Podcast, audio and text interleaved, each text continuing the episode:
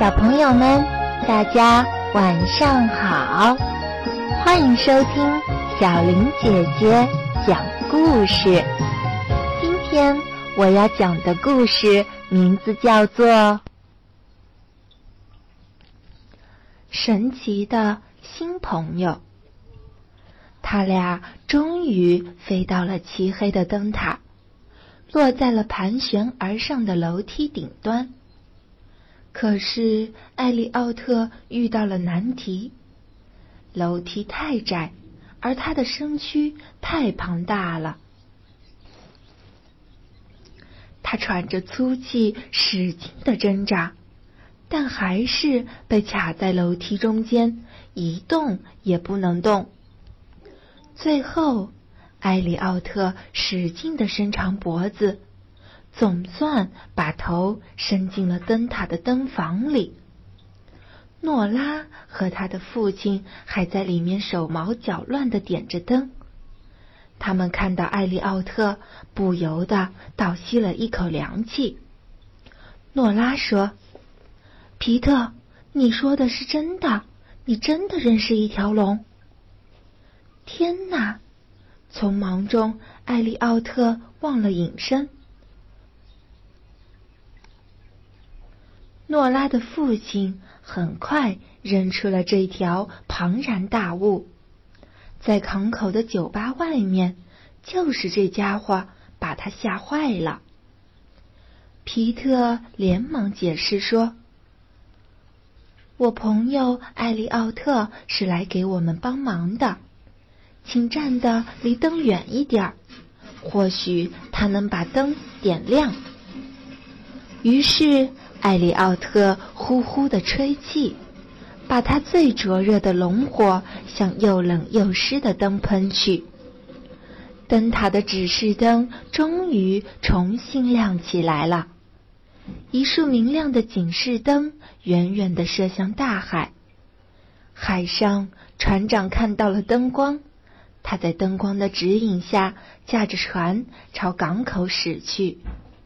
诺拉和父亲松了一口气。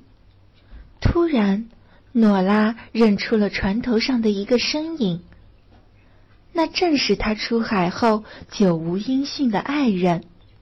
他终于安全的回来了。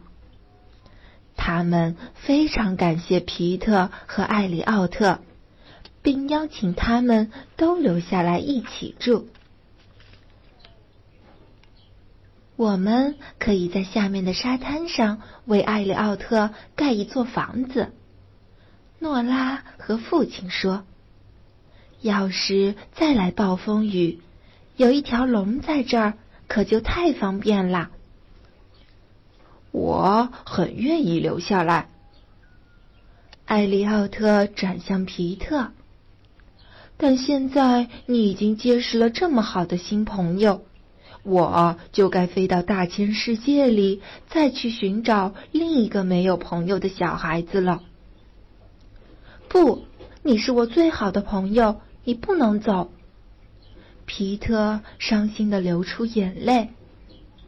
可是我得去帮助另一个忧郁孤单的小孩啊。艾利奥特轻轻擦去他的泪水。皮特点点头。是的。他能理解。皮特久久的拥抱艾里奥特，然后这条神奇的大龙便张开粉红色的小翅膀，腾空而起。诺拉船长还有诺拉的父亲一起向他挥手告别。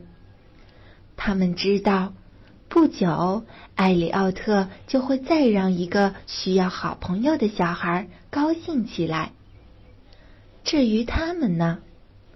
哦，他们会彼此相伴，时不时愉快的回想起一条绿色的龙，它长着粉红色的小翅膀，还会咧嘴大笑呢。小朋友们，如果喜欢这个故事的话，记得转发朋友圈，分享给你的小伙伴哟。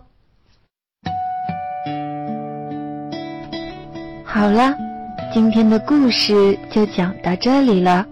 想收听更多精彩故事，记得关注微信公众号“小林讲故事”。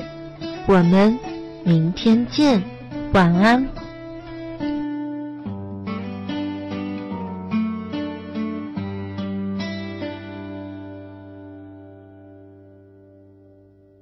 小宝贝，快快睡，梦中会有我相随，陪你笑，陪你泪，有我相依偎。小宝贝，快快睡，你会梦到我几回，有我在，梦最美，梦醒也安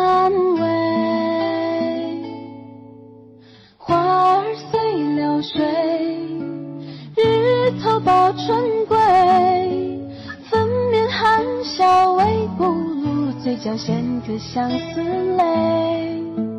山间鸟